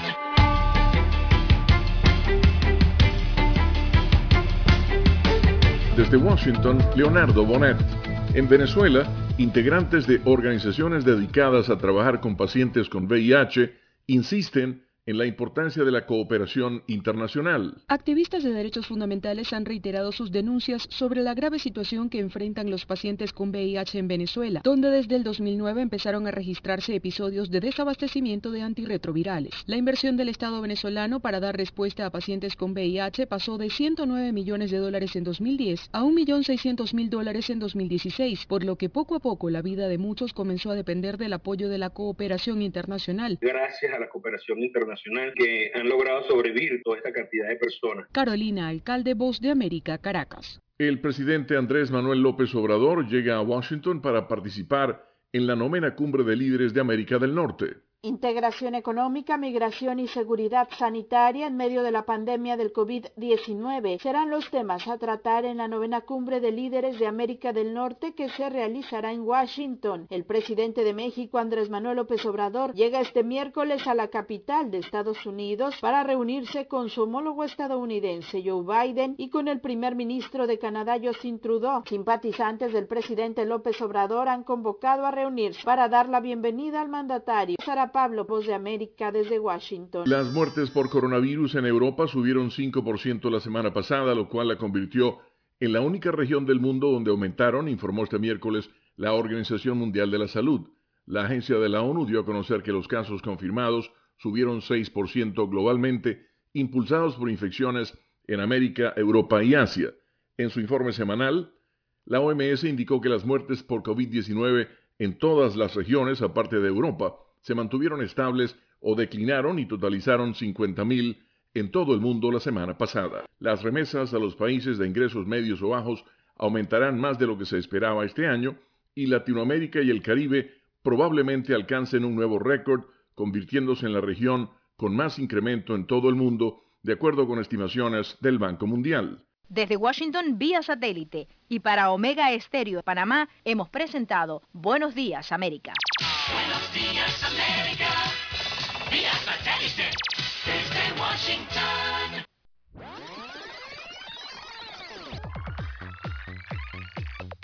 Omega Stereo tiene una nueva app. Descárgala en Play Store y App Store totalmente gratis. Escucha Omega Stereo las 24 horas donde estés con nuestra aplicación 100% renovada. Somos Omega Estéreo. 40 años siendo la cadena nacional en FM Estéreo, pionera en Panamá.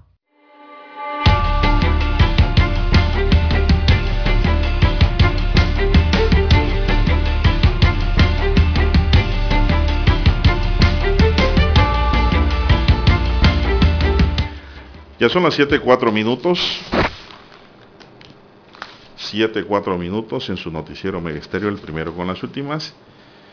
Autoridades panameñas lamentaron la muerte del embajador de Panamá ante los Estados Unidos, Juan de Dianús.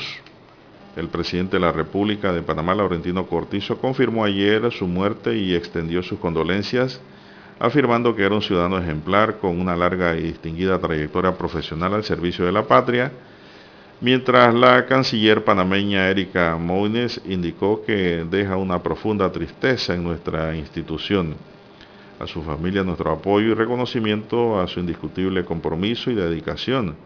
Por su parte, el jefe de la misión diplomática de la Embajada de los Estados Unidos en Panamá y encargado de negocios, Stewart Tuttle, comentó que con profundo pesar me enteré del sensible fallecimiento de su excelencia Juan de Dianús, embajador de Panamá ante mi país.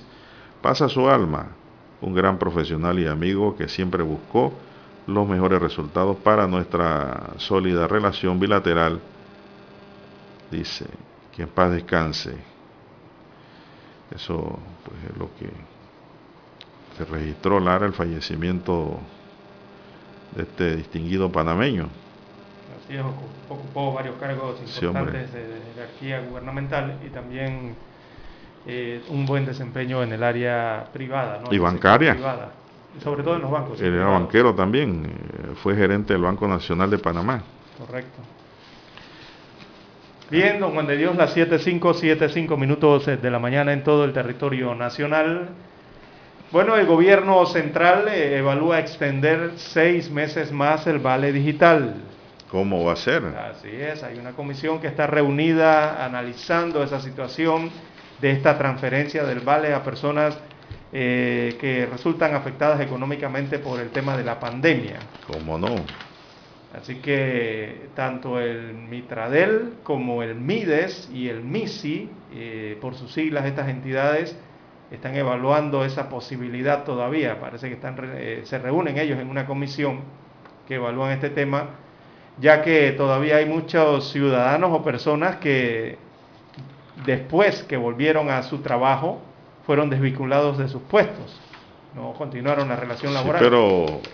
Y en la evaluación que se está haciendo por parte del Estado Central, eh, ven la posibilidad de que tenga eh, una extensión más, un tramo más después del año 2021, este tema del vale digital, y que podrían ser unos seis meses más, pero todavía se mantiene en evaluación. Esto sería para apoyar eh, posiblemente a estos desvinculados eh, laboralmente, ¿no? No creo en eso. por la pandemia. No creo. Bueno, pero están evaluando, están viendo no, cómo No creo que sea para eso. Primero, Lara, porque se supone que se da una reactivación. Automáticamente te van a sacar de la lista. A partir de noviembre. Te sales de la lista y si te desvinculas por un mutuo acuerdo o por un despido, eso el Ministerio de Trabajo no lo va a saber porque lo que llega al Ministerio de Trabajo son las renuncias. Eso es lo único que ellos pueden manejar para estadística. Los demás, si no hay ningún problema legal, ni se enteran. Así es, porque actualmente el vale digital, eh, los beneficiarios son a través, ya sea enterándose a través del servicio social, que evidentemente tienen que registrarse, eh, servicio social o trabajo comunitario, y la otra que es la capacitación con el INADE. Claro que cuando te registras en el INADE apareces automáticamente en el sistema, ¿no? Pero es que hay mucha gente de áreas que están recibiendo el vale digital eh, realmente y nunca fueron afectados por la pandemia porque tampoco trabajaban formalmente.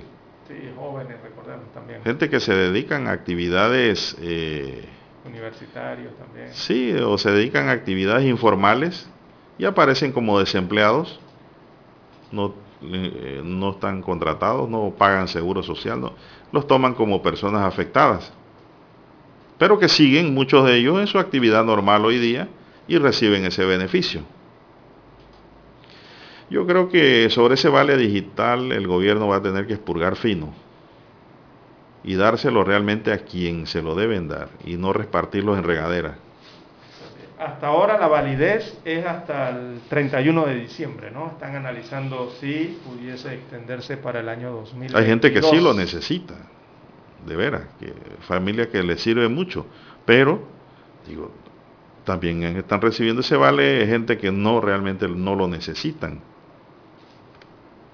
Eso está ocurriendo.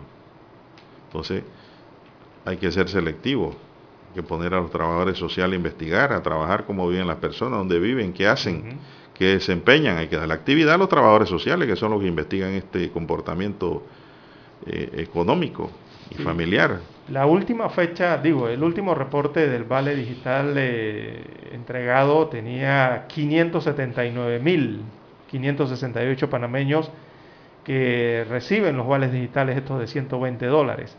Eh, el reporte indicaba que el desembolso mensual se estimaba en 70 millones de dólares, era lo que se desembolsaba mensualmente por parte del Estado.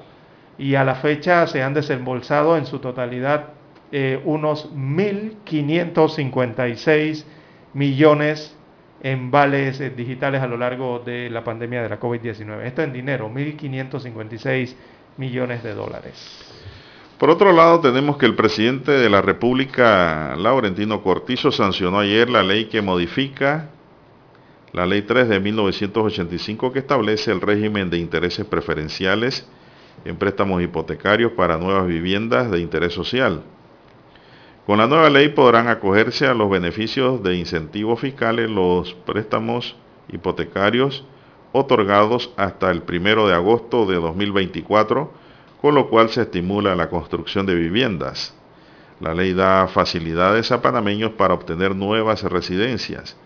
La norma legal establece que las viviendas nuevas por o con permiso de construcción expedido en el periodo del 1 de julio de 2016 al 1 de julio de 2022 quedan exoneradas de impuestos a la transferencia de bienes inmuebles. Ese beneficio aplica a las viviendas nuevas con permiso de ocupación expedido antes del 1 de julio de 2023. Las viviendas con permiso de ocupación hasta el 31 de diciembre de 2022 tendrán un tramo preferencial de hasta 4% por 10 años con los préstamos para viviendas con valor de 45 mil hasta 120 mil. ¿Hay esa vivienda todavía? Sí hay. ¿De 45 mil? Sí hay, pero son chiquitas y lejos. Lejos de la ciudad. En la provincia será. También para el interior. Se aplicará el 4% para viviendas de 45 mil a 80 mil con permiso de ocupación hasta el 1 de enero de 2023 y un 3% para viviendas entre 80 mil a 120 mil, también con permiso de ocupación hasta el 1 de enero de 2023. Eh, resumiendo, Lara, este beneficio eh, es para las viviendas de 45 mil a 120 mil, variando en escalas, ¿no? Como ya lo explicamos. del 2 al 4% de beneficio, dependiendo del, entre más cara es la vivienda, eh, mayor es el beneficio. Es que no se están construyendo ahora mismo. Digo, al revés. Nuevas barriadas de edificios, no hay muy poco. Y esto lo que busca es incentivar la construcción y también la respuesta gubernamental del Estado, específicamente a las necesidades de un techo, de una vivienda para la población. Estaba viendo, Lara, ayer en un comercial de una empresa privada aquí que te vende las casas eh, prefabricadas y dicen que tú con 20 mil dólares puedes tener una casa de tres recámaras, con baño, sala y todo lo demás. me parece que esa, esa empresa está haciendo una buena misión.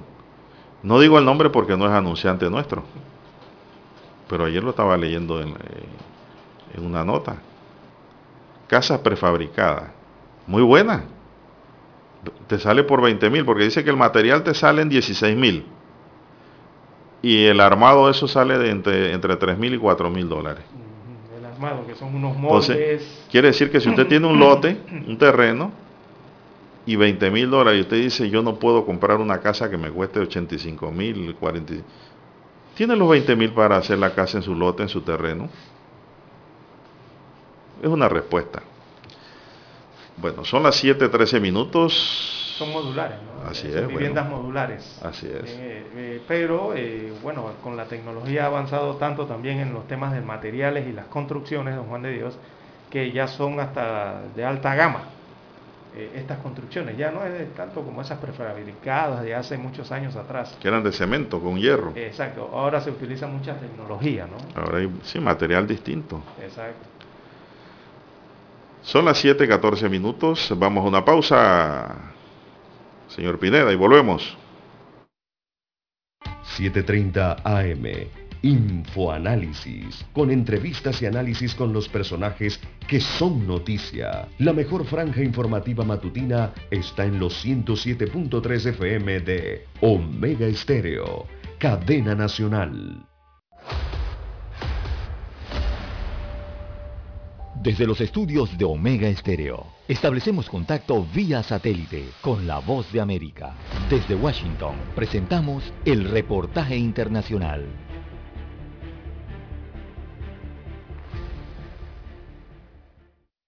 Con cerca de 51 millones de dosis de vacunas aplicadas y más de 22 millones de personas con el esquema completo de vacunación, equivalente al 44.7% de la población, en Colombia el gobierno decretó la exigencia obligatoria del carnet de vacunación contra el COVID-19 a los mayores de 18 años que deseen ingresar a bares, discotecas, teatros, cines, parques de diversiones y demás lugares públicos o privados que signifiquen aglomeración de público. La medida busca disminuir la incidencia de un posible cuarto pico de la pandemia y estimular la vacunación masiva en la población especialmente joven, según indicó el ministro de Salud Fernando Ruiz. Si logramos hacer que la gente sienta que es serio y que los establecimientos realmente piden su carnet de vacunación y que estamos haciendo operativo, estamos mirando que la gente esté efectivamente con su carnet y que se esté solicitando, vamos a tener éxito. Colombia enfrenta un incremento de nuevos contagios y muertes por COVID-19, por lo que el gobierno hizo un llamado a la población a que se vacune y dio instrucciones para que los migrantes venezolanos accedan a los biológicos sin importar su estatus migratorio, aclaró el ministro Ruiz. Pueden vacunarse, ya sea a través de su certificado, a través del hecho de que esté ya en un censo e incluso cuando no hay censo, en el momento de la vacuna dirigencial del censo. Las autoridades colombianas recordaron que la falsificación de los carnets de vacunación es un delito que se castiga hasta con nueve años de cárcel. La exigencia del documento ha motivado a miles de colombianos inmigrantes a acudir masivamente a los centros de vacunación, mientras que el gobierno mantiene la meta del 70% de la población vacunada para final de año. Manuel Arias Naranjo, Voz de América, Colombia. Escucharon vía satélite desde Washington el reportaje internacional. Para anunciarse en Omega Estéreo marque el 269-2237. Con mucho gusto le brindaremos una atención profesional y personalizada. Su publicidad en Omega Estéreo. La escucharán de costa a costa y frontera a frontera. Contáctenos 269-2237. Gracias.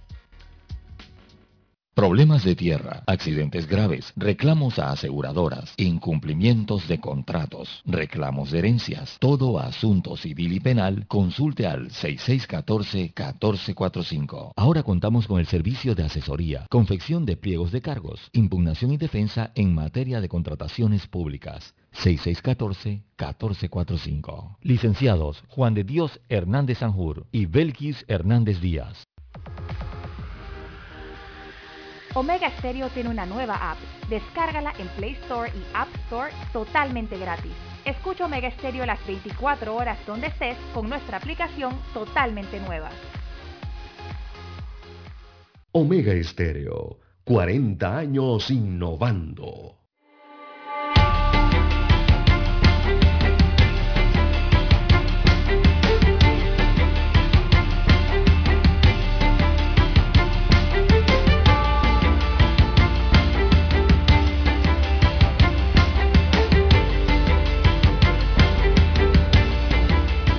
Bueno, el Consejo de Gabinete aprobó el proyecto de resolución 120-21 que adopta medidas para aliviar el impacto a los usuarios en el transporte público, colectivo y selectivo a causa del alza del precio del combustible que es utilizado por los transportistas del país.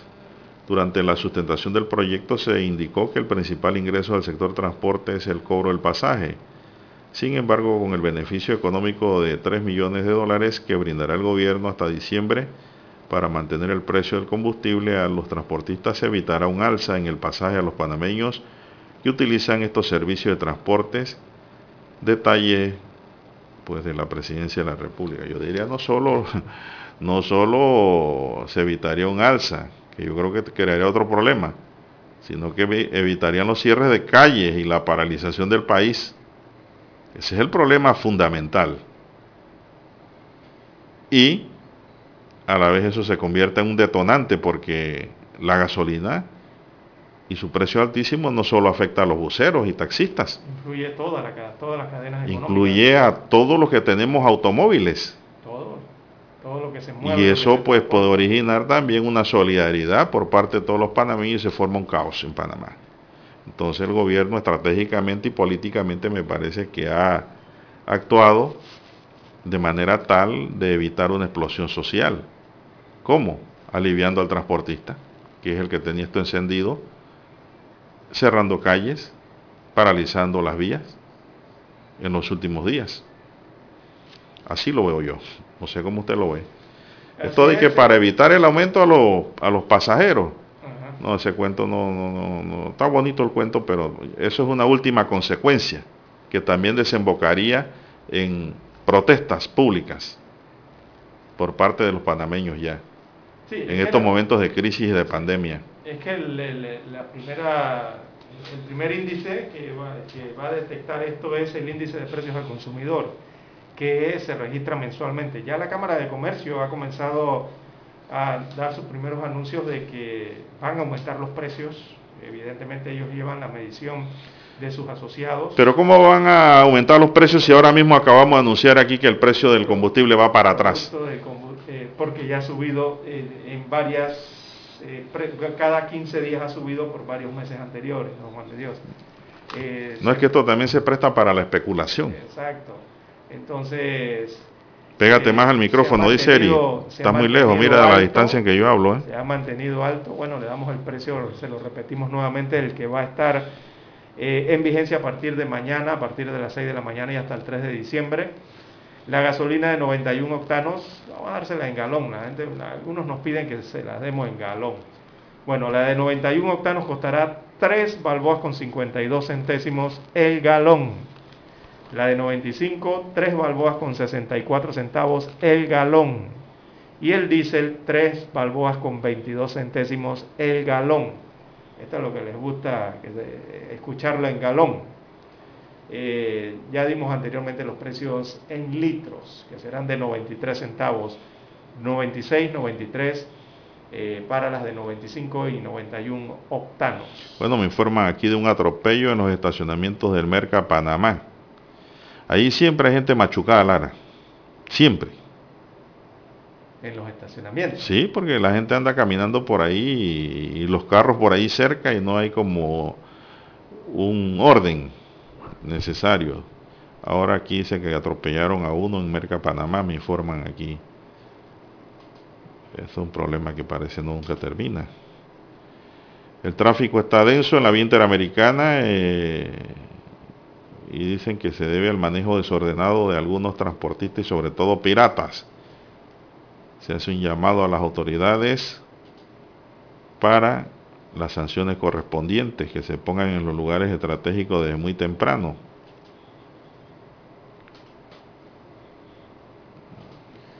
Bien, las 7.23, 7.23 minutos de la mañana en todo el territorio nacional. Bien, don Juan de Dios, eh, también el IFARU eh, anuncia que estará recibiendo eh, los, boletines. Esa fecha será del 18 al 26 de noviembre de este año. El IFARU estará recibiendo el boletín de los estudiantes que cobran beca. Así que es necesario cumplir con ese requisito. A muchas personas se, les olvida llevar los boletines, don Juan de Dios, por las facilidades que han dado en medio de esta pandemia del trámite para recibir las becas, pero sí hay que entregarlo. Los que tienen becas de excelencia y el otro tipo de becas del PASEU y estas, eh, tienen que entregar los boletines, don Juan de Dios. Ahí es donde se verifica el rendimiento de los estudiantes para poder que cumplan con los diferentes tipos de beca o apoyos económicos que entrega esta institución. Así que ya lo saben a los acudientes del 18 al 26 de noviembre eh, esta institución del IFARO estará recibiendo los boletines de los estudiantes que cobran las becas.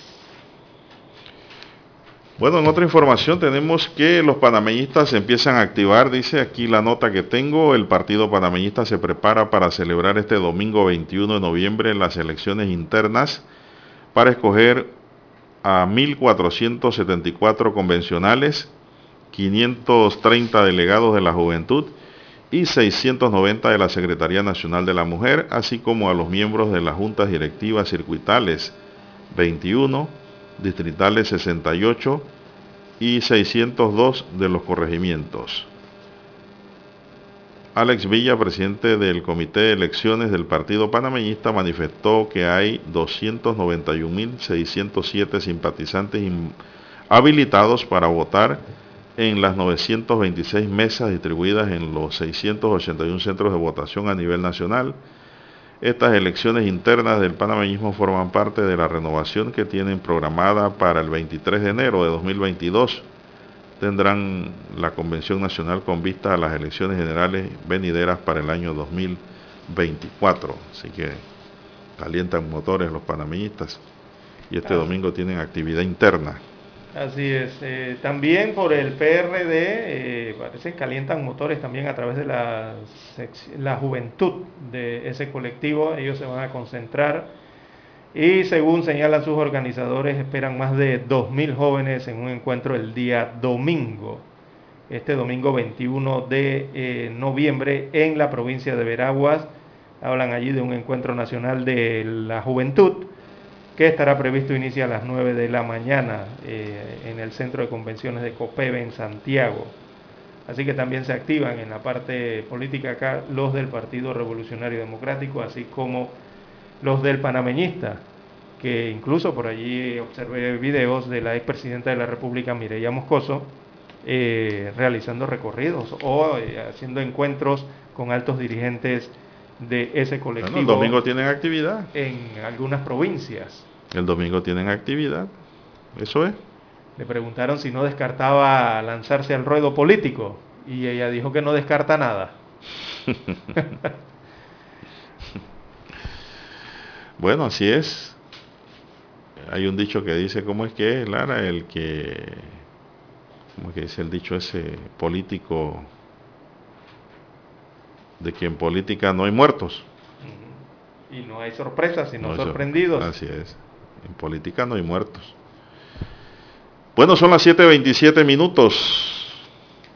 Un grupo de profesionales de la enfermería en la provincia de Veraguas exigió ayer en una carta a los directivos de la región de salud agilizar por favor el pago adeudado en concepto de turnos de jornadas extraordinarias de los meses de agosto, septiembre, octubre y lo que va de noviembre del presente año. Las enfermeras exigen el pago de esos turnos lo antes posible. Bien, se nos acabó el tiempo, don Eric. Eric Pineda nos acompañó en el tablero de controles. En la mesa informativa les acompañamos. César Lara. Y Juan de Dios Hernández Sanjur. Gracias señoras y señores por su atención. Sigan escuchando Mega Estéreo Cadena Nacional porque ya viene Infoanálisis. Hasta aquí